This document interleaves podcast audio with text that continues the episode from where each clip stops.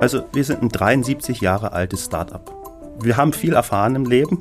Wir haben gute Höhepunkte gehabt und wir haben, sind auch schon äh, eklatant gescheitert. Insofern 73 Jahre Historie, 1948 gegründet, das prägt sich schon ein, auch bei jedem einzelnen Mitarbeiter und Mitarbeiterin.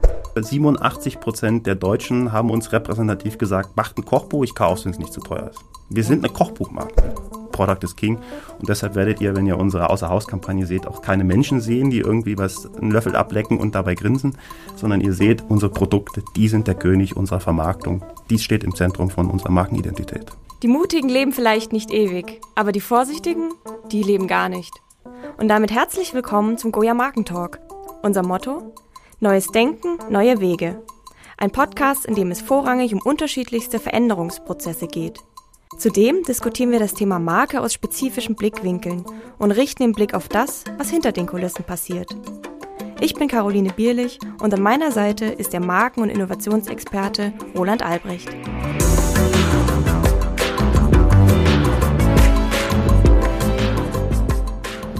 Hallo Roland, wie geht's dir heute?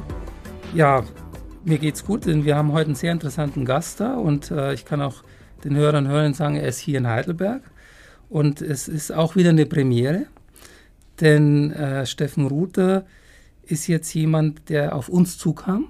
Also das erste Mal, dass wir jetzt proaktiv eine sehr interessante Anfrage hatten und da haben wir uns auch sehr gefreut. Und äh, unser Gast kommt sogar aus dem Ausland. Er kommt äh, aus dem schönen Zürich, wo Goya auch mal ein Büro hatte. Also wir kennen das und äh, ich glaube, das wird ein super spannendes Gespräch. Ja, genau. Also da freuen wir uns immer sehr, dass uns mal äh, unsere Gäste besuchen kommen, weil das dann doch immer ein bisschen was anderes ist, als wenn man nur remote ähm, äh, zugeschaltet über Zoom miteinander spricht. Das ist schon immer was ganz anderes. Genau. Neues Denken, neue Wege, das ist unser Thema, nicht nur des Podcasts, sondern auch unser Thema in der Agentur. Und heute soll es genau um diese neuen Wege gehen. Es geht speziell um das Thema Neuausrichtung des Markenauftritts und wir sprechen über ein Unternehmen, eine Marke, die wahrscheinlich jeder kennt, und zwar die Mövenpick Holding AG. Und dafür haben wir einen sehr, sehr spannenden Gast. Roland hat es gerade schon gesagt, und zwar Steffen Rother, der Vertriebs- und Lizenzmanager von Mövenpick aus der Schweiz. Hallo Steffen, schön, dass du da bist. Hallo ihr beiden. Hallo Steffen, schön. Genau, du, du hast ja in den äh, verschiedensten Städten studiert. Ich habe das mal so ein bisschen ähm, recherchiert, unter anderem in Mannheim, Berlin, Zürich. Zunächst kaufmännisches Studium und dann folgten Master- und Zusatzzertifikate in unterschiedlichen Bereichen, vor allem aber im juristischen Bereich, wenn ich das richtig gelesen habe. Also du verbindest quasi so den betriebswirtschaftlichen und juristischen Bereich, könnte man sagen und warst auch beruflich schon in verschiedenen namhaften Unternehmen wie Metro AG in Singapur oder auch Red Bull in Österreich tätig und bist jetzt bei Mövenpick. Das jetzt schon seit sieben Jahren. Da wäre jetzt mal meine erste Frage an dich. Welche emotionale Beziehung hast du denn als Konsument und auch als Manager zur Marke Mövenpick? Ich meine, du arbeitest da, aber du bist wahrscheinlich auch ein großer Freund der Produkte. Absolut, aber zunächst mal schön, dass ich da sein darf. Ich verfolge euren Podcast quasi seit dem ersten. Eigentlich alle Themen, die ihr besetzt, sei es Familienunternehmen, wir sind ein Familienunternehmen, sei es Innovationen FMCG, auch das ist das, was uns antreibt. Das Thema Nachhaltigkeit, das war, glaube ich, euer erster Podcast, etwas, was für uns als Marke ganz essentiell ist. Zukunftsforschung, Personalisierung, die Themen, die ihr besetzt, das sind die, die uns umtreiben. Und deshalb bin ich auch auf euch zugekommen und gesagt, hey, vielleicht kann man auch mal ein bisschen Licht drauf werfen, was denn die Marke Möwenpick Einblick, denn ja, uns kennt in Deutschland zumindest von den Marktforschungsagenturen gemessen 99 Prozent der Leute. Ähm, was, was wir da machen, dass man ein bisschen Licht drauf wirft. Aber zu deiner Frage kommen, es ist immer wieder beeindruckend, wie Freunde, Bekannte, Kollegen oder auch wenn wir ja, Stellen ausschreiben, sich Bewerberinnen, Bewerber, Konsumenten in Fokusgruppen und dann hin bis zu Influencern ähm, sich mit sehr, sag mal, positiv mit der Marke Mövenpick auseinandersetzen, präsentieren und vor allen Dingen ihre individuellen Geschmacksmomente mit auch mir teilen. Ja, sei es auf einer Messe, sei es bei einer Marktforschung, sei es beim Kundengespräch, egal wo. Das begeistert mich. Ja. Deshalb bin ich seit sieben Jahren absoluter Markenbotschafter für die Marke Mövenpick. Das ist mir aber nicht in die Wiege gelegt worden, denn ich komme aus einer Region in Deutschland, äh, die historisch keinen Bezug zum Mövenpick hatte, aufgrund der deutschen Teilung. Ich komme aus einem sozialen Milieu, wo der Kauf einer Marke überhaupt schon Aufstieg bedeutete und noch nicht mal eine Premium-Marke wie Mövenpick und ich komme aus einem Milieu, in dem die Qualität von einer Erdbeere an der Größe bemessen worden ist und nicht davon, wie rot sie ist, ob sie bio ist oder welche Sorte sie ist. Insofern, für mich ist das Rangewöhnen an Mövenpick etwas gewesen, was sich über ja, meinen Lebensweg gestaltet hat und heute, das muss ich so sagen, die totale Begeisterung für fast jedes unserer Produkte. Ja. Also ich kenne Mövenpick wirklich seit meiner Kindheit und es gibt ja diesen Begriff von Saatchi Love Brand und ich kann es tatsächlich sagen, dass ich äh, also sehr viele emotionale Erlebnisse mit dieser Marke verbinde. Und ähm, ich habe mir mal jetzt in der Vorrecherche, habe ich mir mal ein Zitat von eurem Gründer, dem Uli Prager, hier rausgeschrieben. Er hat mal gesagt, wir sind nur erfolgreich, weil wir gewöhnliche Dinge außergewöhnlich gut machen. Also das kann ich unterschreiben. Also das finde ich auch, dass ihr das mit eurer Marke seit vielen Jahren lebt. Und was mich jetzt mal auch persönlich interessieren würde, wäre mal, wie ist eigentlich so die Kultur bei euch bei Mövenpick und was sind so eure Prinzipien, die sich aus diesem Leitspruch eures Gründers dann für dich auch tagtäglich ableiten und die du lebst, du und dein Team? Ja, also wir sind ein 73 Jahre altes Startup. Was heißt das? Ähm, wir haben viel erfahren im Leben wir haben gute Höhepunkte gehabt und wir haben, sind auch schon äh, eklatant gescheitert. Insofern 73 Jahre Historie, 1948 gegründet, das prägt sich schon ein, auch bei jedem einzelnen Mitarbeiter und Mitarbeiterin. Auf der anderen Seite, bei uns ist Aufbruchstimmung. Ich glaube, da werden wir gleich noch ein bisschen drüber reden mit unserem neuen Markenauftritt. Wir gehen regelmäßig durch Reorganisation durch. Wir äh, haben eine guten, gesunden Fluktuation unserer Belegschaft, immer auch wieder neue Leute mit reinzubekommen. Unser Geschäftsmodell, was auf Lizenzierung besteht, ist deshalb aber auch immer offen für neue Impulse von außen. Und bei uns gibt es auch kein Planogramm und, äh, und Organigramm, wo dann ein, Zuständigkeiten bis in die letzte Kommastelle definiert sind, sondern bei uns heißt es, wo ist Spannung für die Zukunft? Wie können wir relevant sein und bleiben für die Konsumenten in Deutschland und in 64 anderen Ländern der Welt? Und dann geht die Frage, was, was müssen wir machen? Und wer hat Lust zu machen? Und dann gehen die Hände hoch und dann fängt man an mit einer Projektorganisation, ja, ein zeitgeistiges Thema von New Work, in Projektorganisation Themen voranzubringen. Einer hat den Hut auf, viele gehen rein mit ihren individuellen Kompetenzen und dadurch kriegen wir ganz tolle Sachen, natürlich immer in Partnerschaft mit unseren langjährigen Lizenznehmern dann auch in die Märkte. Und was heißt das für mich, wenn Uli Prager sagt, äh, wir, wir machen nichts Außergewöhnliches, wir machen nur das Normale außergewöhnlich gut? Ja, das heißt für mich die Extrameile laufen.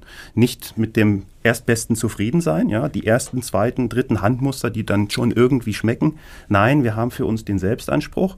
Mövenpick steht für bester Geschmack.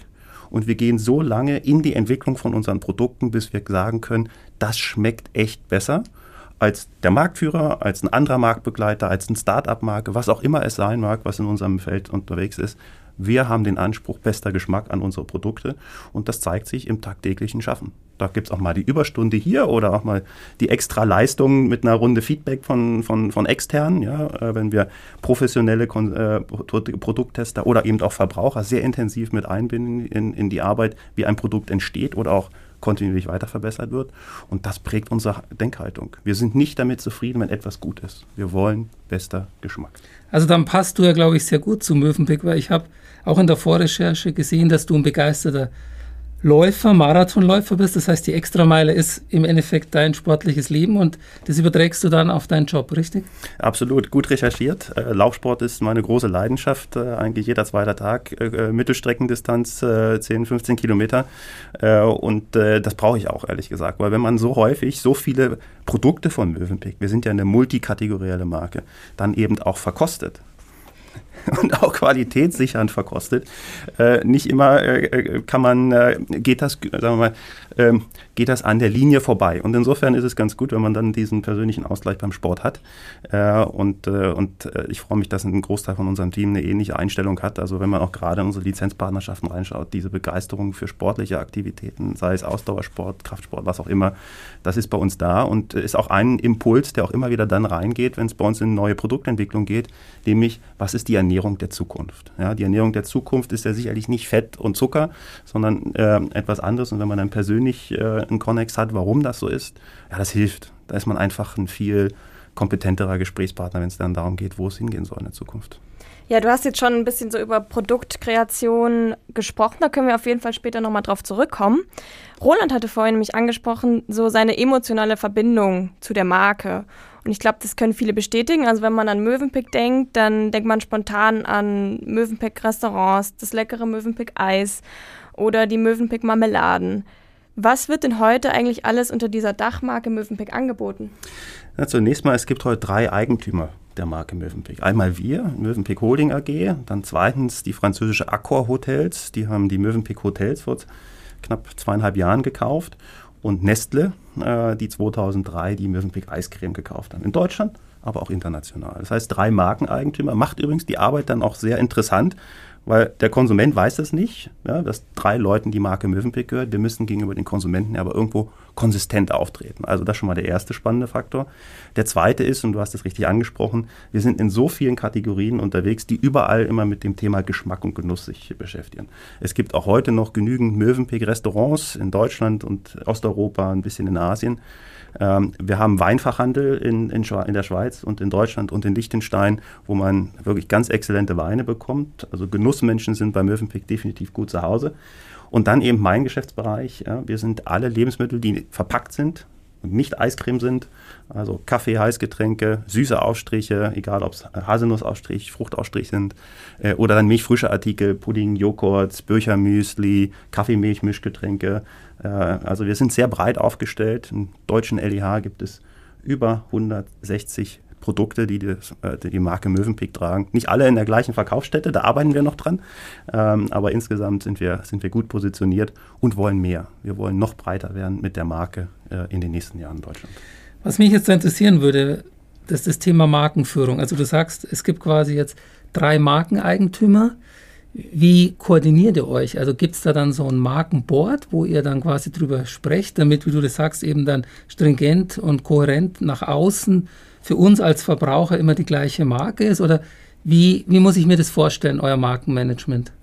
Ja, also die erste, die erste äh, Ebene ist im Prinzip das, das Top-Management, unsere CEOs äh, beziehungsweise die Bereichsvorstände von den größeren Unternehmen, die dann auch gelistet sind, tauschen sich einmal im Jahr darüber aus, wo entwickelt sich die Marke hin, wie ist die Wahrnehmung der Marke. Jeder teilt seine Marktforschung dann mit den anderen und wir schauen, ähm, äh, wo geografisch, aber auch äh, emotional oder von den Kriterien her, wo ist die Marke aktuell verankert in den Köpfen von Konsumentinnen und Konsumenten, wo soll sie zukünftig hin, was muss gemacht werden. Darunter gibt es die tagtägliche Arbeit, das kann das Marketingteam sein oder auch das Vertriebsteam, wo es regelmäßige Austausche gibt. Ich jetzt mit meiner Vertriebsperspektive versuche eigentlich immer, mich mit den Eiscreme-Distributoren überall auf der Welt mit meinen Produkten ja, zu harmonisieren, dass quasi in einem Land, im Ausland immer einer alle Kategorien hat. Weil dann hast du volle Kompetenz auf der Markenführung, eine stringente Markenführung, eine multikategorielle Vermarktung. Da ist einfach mehr Power dann hinter Marke drin. Also wir versuchen eigentlich auf allen operativen Ebenen unsere Aktivitäten zu verstricken. Kann übrigens auch mal sein, dass wir eine Gewinnspielaktion im deutschen Handel machen und der Hauptpreis ist eine Übernachtung, eine Woche, zehn Tage in einem Mövenpick-Hotel in einem schönen Land, wenn dann mal Corona irgendwann vorbei ist und wir wieder reisen dürfen. Also wir versuchen die Marke überall synergetisch zu verankern. Aber am Ende Roland, das ist mir ganz wichtig, am Ende liegt es an jedem Einzelnen in den unterschiedlichen Teams, wie man es lebt. Und das hört nicht bei uns in der Schweiz auf, in der Zentrale, sondern auch bei unseren Lizenznehmern, sei es das fantastische Traditionsunternehmen Darboven in Hamburg unser toller milchfrische ähm, äh, Partner Bauer in Wasserburg in, in, äh, in Bayern oder eben unser traditioneller Partner Schwartauer Werke in Schleswig-Holstein. Da sitzen die kompetentesten mittelständischen FMCG-Food-Experten Deutschlands. Aber damit Mövenpick dann konsistent auch beim Konsumenten ankommt, müssen auch die sich untereinander vernetzen. Ja? Also wir sind eine Netzwerkorganisation. Ja? Und das waren wir schon vor Corona. Corona hat uns jetzt alle dazu befähigt, das noch besser zu machen. Und jetzt geht es darum, in den nächsten Jahren äh, dann vor uns liegen, dann, dann einfach noch wirksamer in dieser Netzwerkorganisation beim Konsumenten zu sein. Denn am Ende, es zählt immer eins, der Konsument weiß nicht, was da Komplexität hintersteckt. Der will die gleichen Markenversprechen geliefert sehen im Produkt. Und darum geht's. Und dann nehmen wir uns gegenseitig in die Pflicht. Okay, das heißt, ihr habt eigentlich schon eine sehr moderne äh, Organisationsform also wenn ich das so höre, das klingt ja super modern ja. und das macht ihr aber wahrscheinlich schon seit vielen Jahren oder Jahrzehnten. Ja, das kommt aus unserem Geschäftsmodell her, äh, hervor. Wir haben mal angefangen als Restaurantbetrieb 1948 in der Schweiz und dann hat sich das über die Jahre so entwickelt, dass wir vor allen Dingen dann im Food-Bereich äh, mit Lizenzpartnern angefangen, eine dezentrale Organisation zu machen, wo wir klar kompetenzorientiert arbeiten. Wir, die die Markenführung verantworten, wir wissen, was die Marke kann. Übrigens auch hinsichtlich neuer Kategorien. Wir wollen auch in neuen Kategorien in Deutschland rein. Also wir sind die Markenführer. Unsere Partner sind die Produktführer die wissen, wie man das, den, den leckersten Kaffee macht. Die wissen, wie man die hochwertigste Konfitüre macht. Und die wissen, wie man den natürlichsten Joghurt macht. Und nun bringt jeder seine Kernkompetenz zusammen in einer dezentralen Organisation, die sehr stark auf Kommunikation, auf Verlässlichkeit, auf fairen Umgang miteinander basiert. Und äh, so sind wir seit ja, fast 40 Jahren, muss man sagen, in Deutschland, 1981, erste Produkt mit Darboven Kaffee in deutschen Handel gekommen, unterwegs. Und das funktioniert. Und ich achte das auch als sehr modern.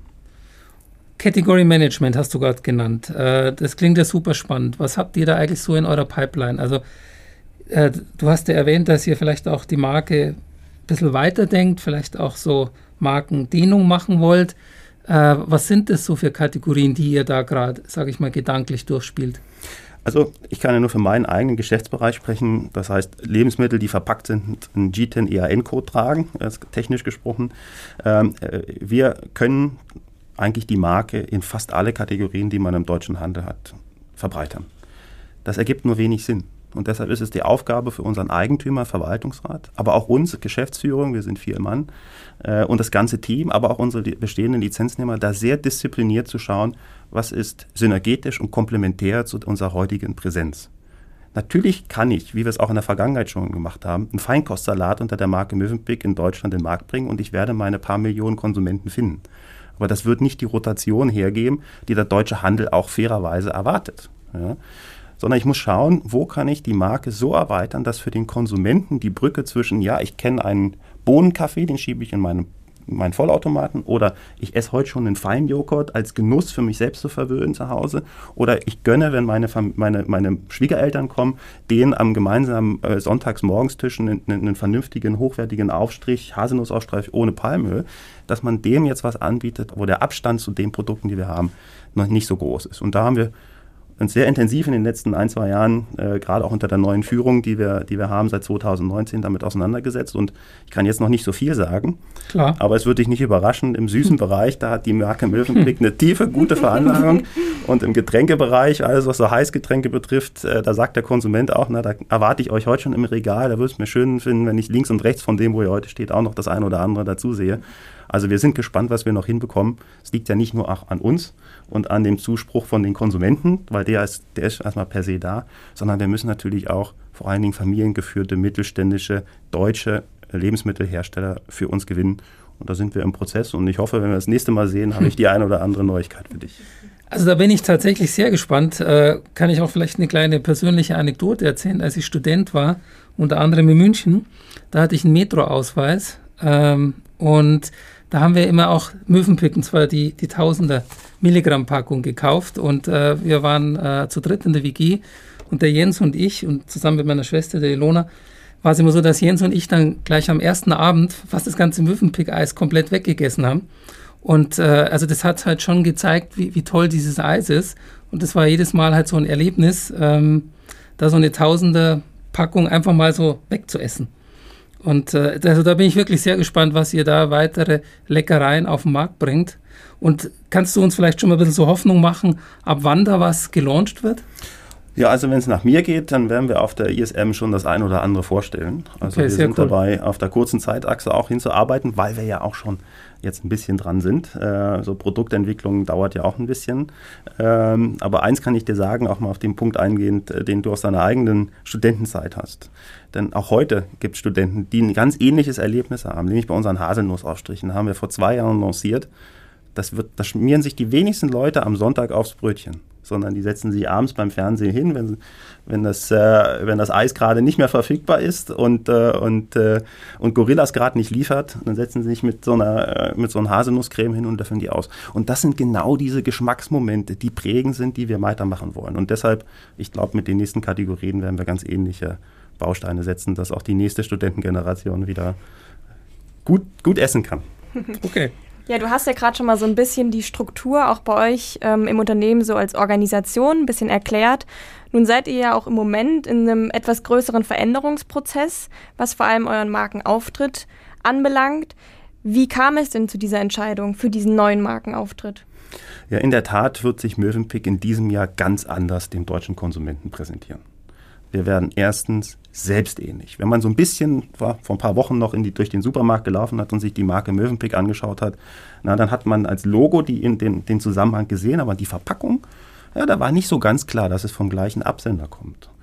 Äh, Selbstähnlichkeit nennen wir das. Das ist ein Thema, äh, an dem wir jetzt arbeiten mit unserem neuen Markenauftritt, der jetzt sukzessive in den Markt kommt. Milchfrische ist schon umgestellt, jetzt kommen die süßen Ausstriche Ende des Jahres. Spannung, Spannung, Spannung kommt dann auch unsere größte Kategorie, der Kaffee dazu. Äh, das zweite ist Modernität. Ähm, wir sind eine zeitlose Marke.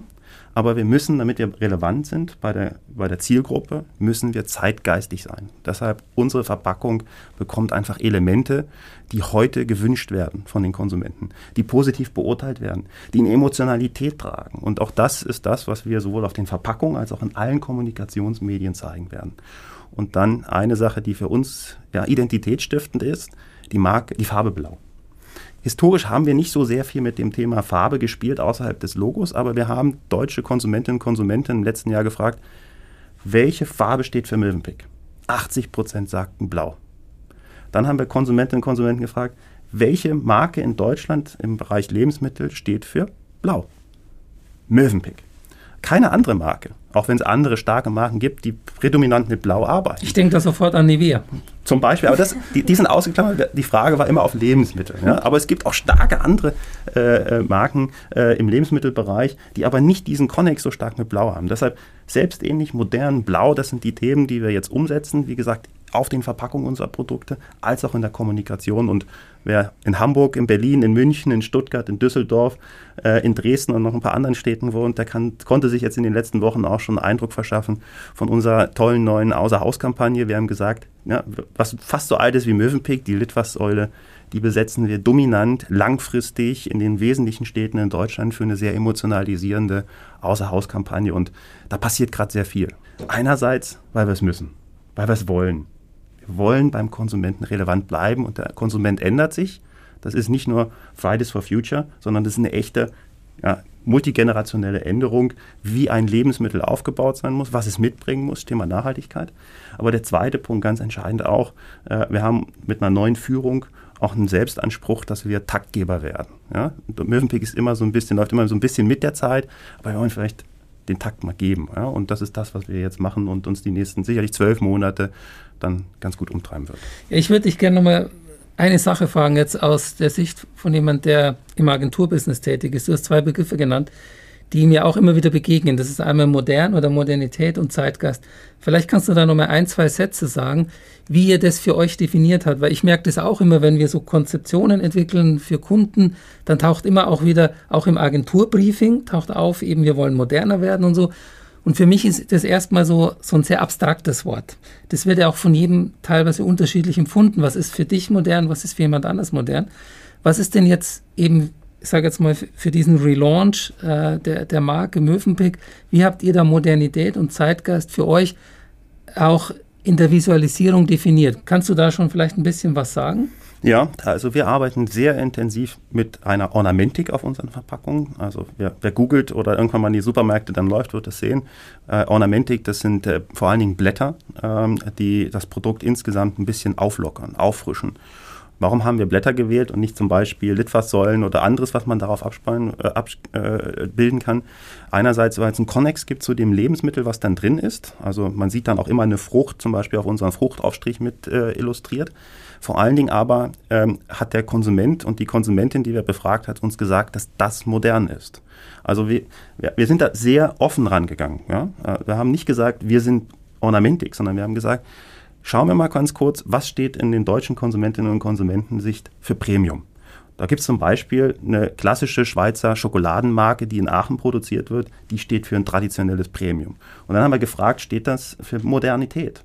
Und die Konsumentinnen und Konsumenten haben gesagt, nee, das steht für Tradition. Ja? Und wir wollten nicht Tradition, wir sind traditionelle Marke, aber wir wollten nicht Tradition spielen. Wir wollen uns keinen weißen Hut aufsetzen und den Leuten sagen, wir, wir rühren mit Kochlöffel rum. Sondern wir haben gesagt, was du Konsumentin, Konsumentin heute erachtest als modern. Äh, und haben dort verschiedene visuelle Stimuli abgeprüft und sind am Ende dann äh, leider nicht mit Goya, sondern mit jemand anders zu dem Schluss gekommen, dass wir eben mit Ornamentik arbeiten wollen, dass wir mit einer sehr kla äh, klaren, aufgeräumten Kommunikation auf dem Produktnamen und dann nahe am Produktnamen dran immer wieder auch erklärend, auf jedem Produkt individualisiert, warum liefert das Produkt das Markenversprechen bester Geschmack sei es wie beim Joghurt, acht Stunden gerührt, fast so wie die Schweizer ihr Conching bei der Schokolade machen, damit es eine bestimmte Cremigkeit auf der Zunge hat. Oder sonnengereifte Früchte bei den, bei den, bei den Fruchtaufstrichen. Ja, oder schonende Langzeitröstung bei, der, bei, den, äh, bei den Kaffeegetränken. Was auch immer das einzelne Produkt liefert, um bester Geschmack am Ende auf der Tasse, auf dem, in der Tasse, auf dem Brötchen, wo auch immer, äh, zu liefern, das haben wir mit eingebaut. Und dann zu, der letzte Punkt, ich glaube, das ist aber auch etwas, was jetzt nicht zeitgeistig ist, sondern schon die Industrie schon einige Jahre hat, Food Appeal. Ja, also wenn man sich unsere Tasse anschaut, wenn man sich unsere Löffel mit den Joghurt anschaut, das sieht einfach lecker aus. Ja, wir, haben, wir haben uns selbst gefragt, brauchen wir mehr als zwei Sekunden, wenn wir reinbeißen wollen? Dann haben wir das weggemacht und haben ein neues Bild genommen, weil es muss einfach richtig Lust machen, in das Produkt reinzugehen. Also nicht technische Schönheit, sondern wirklich Schönheit des Produktes Product is King. Und deshalb werdet ihr, wenn ihr unsere Außerhauskampagne seht, auch keine Menschen sehen, die irgendwie was einen Löffel ablecken und dabei grinsen, sondern ihr seht unsere Produkte, die sind der König unserer Vermarktung. Dies steht im Zentrum von unserer Markenidentität. Wir haben es vorhin schon mal ein bisschen angesprochen, so eine Kreation von so einem neuen Produkt. Kannst du da sagen, wie das so exemplarisch abläuft, wie dieser Prozess aussieht? Der Impuls zu einem neuen Produkt oder auch einem neuen Sortiment kann von vielen Ecken kommen. Kann von uns kommen, weil wir davon überzeugt sind, beispielsweise pflanzliche Alternativen zu Milch, frische Artikeln. Das ist nicht nur etwas für die nächsten ein, zwei Jahre, das wird bleiben, das wird ein Anspruch am Regal haben. Dann kommen wir und gehen zu unserem ja, Lizenzpartner und sagen, kannst du dir vorstellen, dass wir gemeinsam pflanzliche Alternativen zu unseren löffelbaren Joghurts oder zu unseren Kaffee Fredos, den Kaffeemilchmischgetränken machen. Und dann sagt er entweder ja oder nein. Häufig haben wir genügend gute Argumente, dass er ja sagt. Manchmal kommt es aber auch von unserem Lizenznehmer, ja, äh, der dann sagt, pass mal auf, ich kann mir vorstellen, dass wir Produkt X oder ganzes Sortiment Y machen. Könnt ihr euch das auch vorstellen? Passt das für euch zur Marke Mövenpick? Es kann manchmal kommen, ich bin immer sehr begeistert und dankbar davon, wenn der deutsche Handel uns sagt. Ja, also wenn ein großer deutsche zweistufiger Handel sagt, Mensch, Schokomilch zum Beispiel, das muss Mövenpick sein. Ja, wir haben heute keine, es kommt auch morgen keine. Ja, vielleicht kommt übermorgen mal eine. Aber wenn der Handel sagt, ich will Schokomilch, ich will eine richtig schöne Schokomilch, keine Kinderschokomilch und die Marke Mövenpick ist die, die das tragen soll, nehmen wir diesen Impuls auf. Aber am Ende die spannendsten Impulse für neue Produkte kommen vom Konsumenten, die uns schreiben, die uns mitteilen, was sie sich gerne wünschen von der Marke Mövenpick oder die begeistert sind von etwas, was wir neu lanciert haben und dann sagen, du mach mal noch eine andere Sorte zum Beispiel oder ähnliches. So, und dann ist der Prozess ganz einfach. Wenn die Idee einmal da ist, dann haben wir diese Köche und Lebensmittelingenieure in unserer Mövenpick-Markenwelt. Ja, es gibt mehr Köche, die bei Mövenpick-Restaurants und Hotels arbeiten, als Nestle Food Engineers hat. Ja, also wir haben genügend schöpferische Kraft auf dem Produkt und dann wird so lange gearbeitet, bis man ein Produkt hat, was erstens am besten schmeckt, und zweitens auch industriell dann ja, herstellbar ist, sodass wir das dann äh, auch jedem Konsumenten zugänglich machen können und nicht als ein Restaurant oder ein Coffeeshop oder ähnliches. Ja. So läuft der Prozess. Kurz eine Frage zur Ideenfindung. Ähm, ist es auch so, ich weiß es nicht, arbeitet ihr auch so mit Food Micro-Influencern zusammen, dass ihr mit denen mal Austausch seid und die euch dann sagen, bei mir in den Gesprächen mit meinen Fans und Followern, gibt es die und die Trends und äh, das hört ihr euch an und diskutiert mit denen? Also wir arbeiten ganz grundsätzlich sowohl in Deutschland auch in, als auch international mit Influencern ähm, für die Präsentierung unserer Produkte, äh, für die Inszenierung der Produkte, auch der Emotionalisierung der, der Produkte. Manchmal kommt daraus tatsächlich auch ein Vorschlag von deren Seite, insbesondere wenn es jemand ist, der Leidenschaft äh, für, für Lebensmittel mitbringt. Aber es ist nicht so die richtige Quelle für uns. Wir haben gesagt, wir wollen unseren Austausch mit dem Konsumenten verbreitern, demokratisieren und intensivieren. Und da haben wir hier in Deutschland und in der Schweiz mit äh, Mövenpick My Taste ein Konsumentenpanel aufgemacht, was sukzessive wächst, wo wir zwei Sachen machen. Erstens geben wir unsere Ideen oder auch ein fertiges Produkt an den Konsumenten und sagen, probier mal. Hat es bester Geschmack, ja oder nein? Wenn nicht, was müssen wir ändern? Zu süß, zu sauer, zu salzig, zu bitter, was ist es? Lass uns gucken, dass wir wirklich ein Produkt bekommen, was für dich, lieber Konsument, repräsentativ der beste Geschmack ist. Aber gleichzeitig fragen wir auch ja, Konsumenten, kannst du dir vorstellen, dass wir die Sortimente, die Kategorie, die Produkte unter der Marke Mövenpick machen? Oder wir fragen ganz offen, was wünschst du dir von Mövenpick? Also wir, wir sind dabei, diesen Dialog mit dem Konsumenten noch nicht hin zur Personalisierung, ja, Losgröße 1, aber doch zumindest äh, im, im, im, Austausch mit dem Konsumenten so uns weiter aufzufrischen, dass wir von einer produktzentrischen Marke zu einer konsumentenzentrischen Marke dann auch werden. Da kurz nochmal eine Nachfrage. Äh, wenn du mal so die, die drei wichtigsten Foodtrends für dich jetzt definieren müsstest, die jetzt so vielleicht in den nächsten zehn Jahren die Foodmärkte in Europa zum Beispiel dominieren werden, was sind da für dich die Megatrends? An zwei Sachen, an denen wir jetzt konkret arbeiten. Ich fange mal an mit der Sache, die nicht direkt am Lebensmittel ist, sondern an der Verpackung. Äh, Plastikreduktion, nachhaltige Verpackung, das ist definitiv ein Kriterium. Wir sagen immer, äh, äh, Mövenpick, bester Geschmack mit gutem Gewissen. Ja, da arbeiten wir dran. Deshalb, äh, ich habe euch hier unsere Kaffee Fredos mal mitgebracht. Da könnt ihr schon sehen, wir reduzieren Plastik, indem wir FSC-Karton ähm, als Stabilisator und, und, und Informationsträger eben um, die, um den Container geben. Ja? Also Plastikreduktion, ganz klar ein ganz wesentliches Thema. Wir haben hier in Deutschland industriell kompostiere Nespresso-kompatible Kapseln, weil wir gesagt haben, Plastik, das, das, das geht nicht mehr, das will der Konsument nicht und wir wollen es aber auch als Anspruch der Marke auch nicht, dass wir etwas haben, was am Ende nur thermisch verwertet werden kann, wenn es dann mal gebraucht worden ist. Das heißt also nachhaltige Verpackung, Rezyklat etc. Das ist ein ganz klarer Trend im Food. Der zweite Bereich ist tatsächlich gesunde Ernährung. Wir waren schon immer in einer gewissen Art und Weise auf gesunde Ernährung, weil wir sind all natural, ganz natürlich. Keine Chemie wie Vanillin, wie die ein oder anderen Mitbewerber das benutzen beispielsweise. Bei uns gibt es keine genveränderten Substanzen. Da sind wir schon immer sauber. Aber wir sind vielleicht an der einen oder anderen Stelle auch ein bisschen zu genussig. Das sieht man dann, wenn die Fettstufe ein bisschen höher ist oder der Zuckerspiegel ein bisschen höher ist. Und wir glauben, da ist wirklich eine langfristige Entwicklung im Markt, die nicht nur Sportler, oder Menschen, die tatsächlich ein Ernährungsproblem haben, als relevant erachten, sondern wirklich die breite Masse sagt, lass uns weniger Zucker konsumieren. Ja, und da sind wir dabei, dass wir unsere Produkte geschmacklich immer auf dem besten Niveau halten, schauen, wie kriegen wir da ähm, diese Konsumentenbedürfnisse gut adressiert. Der dritte Bereich, ähm, den ich da vielleicht noch nennen könnte, wo wir jetzt gerade reinsteigen. Ich glaube, es gibt wirklich einen fundamentalen Wandel bei den Konsumenten, die wir auch als Marke Mövenpick aufnehmen können hinsichtlich pflanzlicher Alternativen. Reduktion von tierischen Produkten und Reduktion von Milchprodukten, Molkereiprodukten, das ist ein Thema. Ähm, und Ersatz, also nicht nur weniger essen, weniger trinken, sondern Ersatz durch eine pflanzliche Alternative, die wir adressieren. Wir haben jetzt gerade in Deutschland angefangen mit Getränken auf äh, Mandel- und auf äh, Haferbasis mit löffelbaren Joghurt in der Einzelportion auf Kokosbasis, da wird noch viel mehr kommen. Äh, ich verspreche mir sehr, sehr viel für die Marke Mövenpick im pflanzlichen Bereich, vor allen Dingen, weil Mitbewerber nicht unbedingt auf Geschmack entwickelt haben. Wir tun das schon. Ähm, aber vor allen Dingen, weil ich glaube, dass der Konsument da sehr intensiv drauf schaut.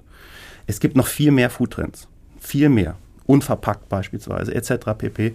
Wo wir aber als Marke eigentlich nicht mitspielen können. Wir nehmen das wahr, wir sehen das, wir dokumentieren das, wir reflektieren unser Herangehen da auch. Aber da, wo wir nicht mitmachen können, ja, dann nehmen wir es einfach nur mal zur Kenntnis. Ja, zum Stichwort äh, Food Trends kann ich auf jeden Fall euch allen auch nur empfehlen, mal unsere Folge mit Jürgen Taubert äh, anzuhören von Ermann. Da, ähm, der hat auch auf jeden Fall ein bisschen was dazu erzählt. Also falls da jemand noch mehr drüber wissen möchte, schaut gerne vorbei. Jetzt zurück. Wenn man dann so einen Prozess einer neuen Produktkreation durchlaufen hat, dann muss das Produkt natürlich an den Mann gebracht werden. Inwiefern verändert denn der Trend weg vom stationären Handel und hin zum E-Commerce euer Markengeschäft? Riesengroßes Thema für uns. Wer heute, jetzt hier äh, bei uns oder auch die Hörerinnen und Hörer die App von Picknick aufmachen und Kaffee eingeben oder die App von Gorillas aufmachen und Kaffee eingeben oder die, die App von, äh, von äh, jedem anderen äh, Kurzzeitzustelldienstleister aufmacht und Kaffee eingibt, der sieht ganz viel, was er im normalen Rewe und Edeka am Regal nicht sieht. Manchmal ganz spannende Sachen. Ja, also als geborener Berliner äh, freue ich mich, dass ich bei, äh, bei, bei ich glaube, Flick ähm, Five Elephant Coffee sehen kann. Ja, das ist so eine äh, sehr teure, absolut nicht demokratisch im Preisbild äh, positionierte Premium-Kaffeemarke aus Berlin. Trinke ich leidenschaftlich gerne, super. Ja. Grüße an die Kollegen dort oben. Aber man sieht eben nicht ein klassisches Edeka, Rewe oder Kaufland oder Lidl-Regal abgebildet. Nicht im Eigenmarkenbereich, aber vor allen Dingen auch nicht im Markenbereich. Und das stellt uns vor große Herausforderungen. Wenn man an Picknick Amsterdam denkt, 15, 20 Prozent Share of Wallet in Amsterdam im Bereich Grocery, also Lebensmittel, das wird nicht unbedingt so überall in Deutschland auch sein. Das wird wahrscheinlich nicht mal in Berlin so sein. Aber jeder Prozentpunkt ist entscheidend. Und wenn wir nicht als Marke, übrigens, das gilt auch für unsere Kernmitbewerber in allen Kategorien, gleiche auch bei den süßen Aufstrichen, man findet kein Glück bei Gorillas aktuell. Ja.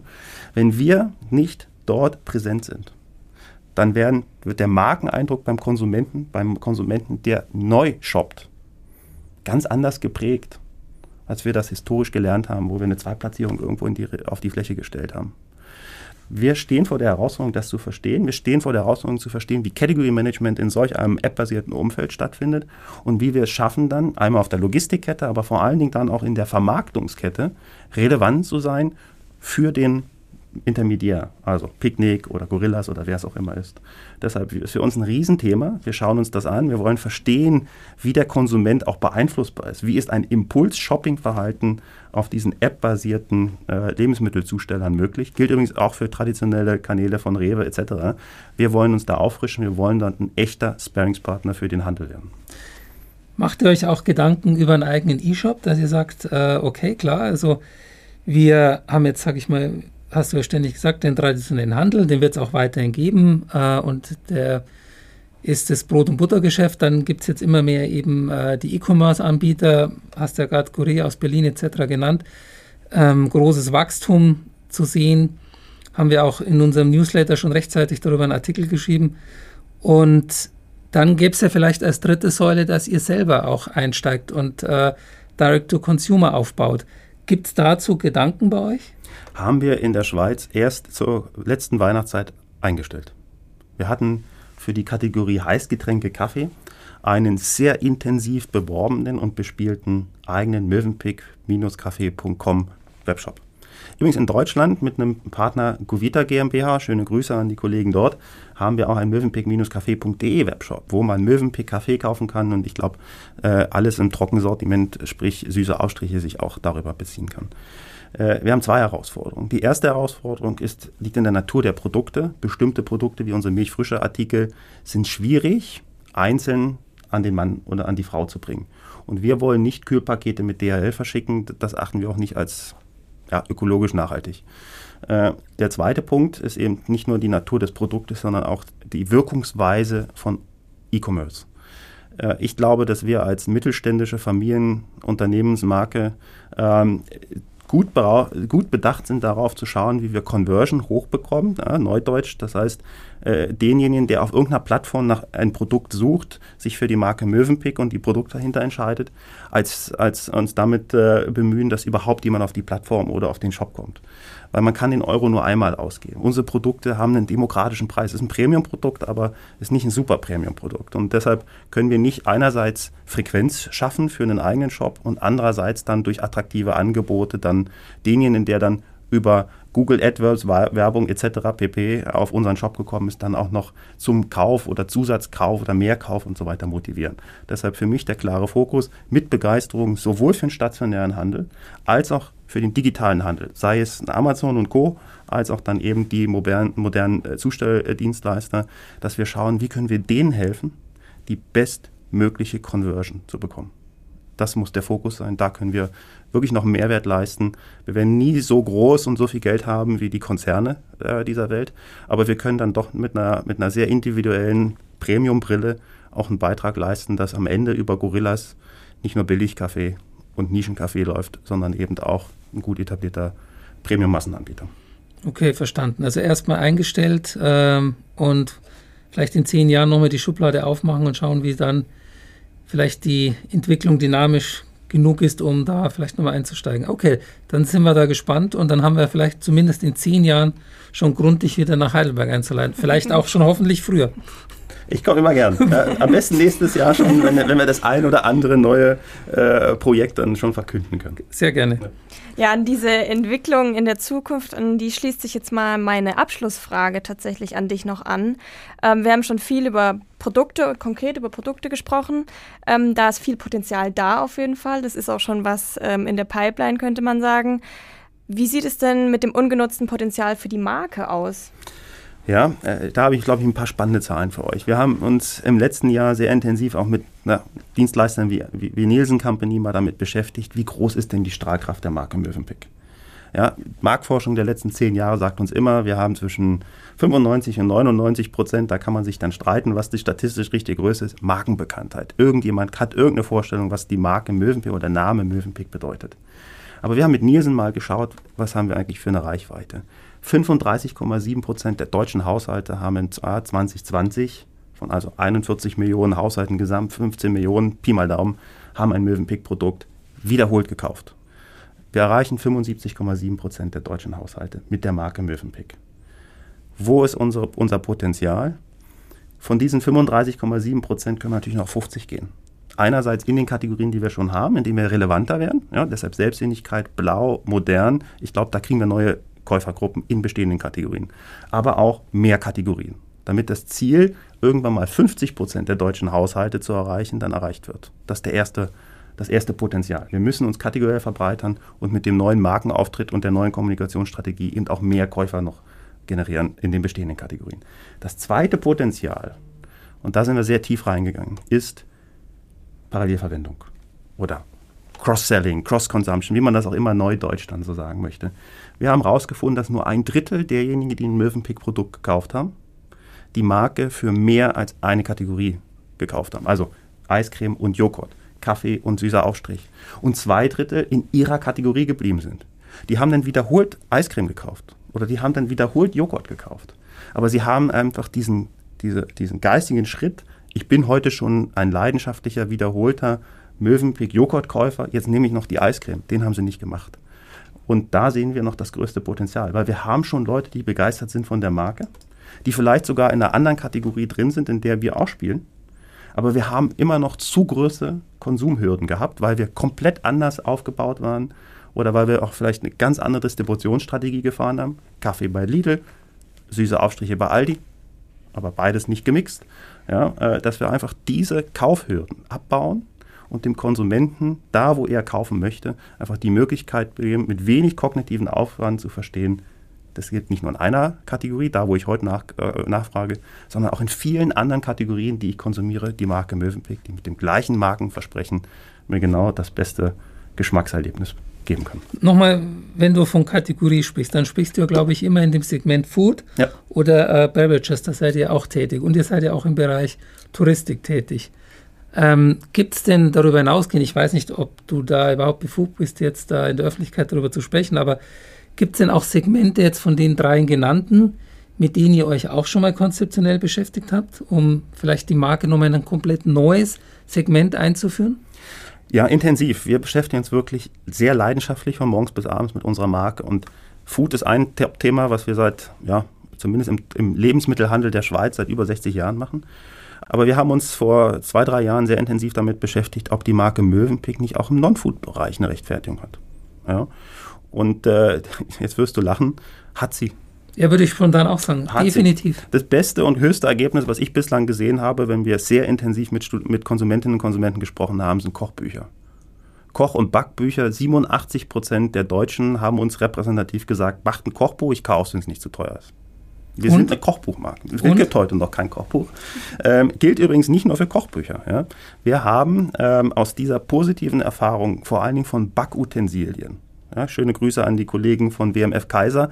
Die Marke Mövenpick hat den gleichen Zuspruch äh, in Kompetenz und Glaubwürdigkeit da, da, da, da mitzuspielen. Ja. Also im Bereich von Backutensilien über Geschirr etc. einen sehr hohen Kompetenzzuspruch. Ja, also ich habe mal so zwischen die Hälfte und zwei Drittel der Deutschen sagt, genauso gut wie zumindest einer der beiden Marktführer in den jeweiligen Segmenten schon drin ist. Ja.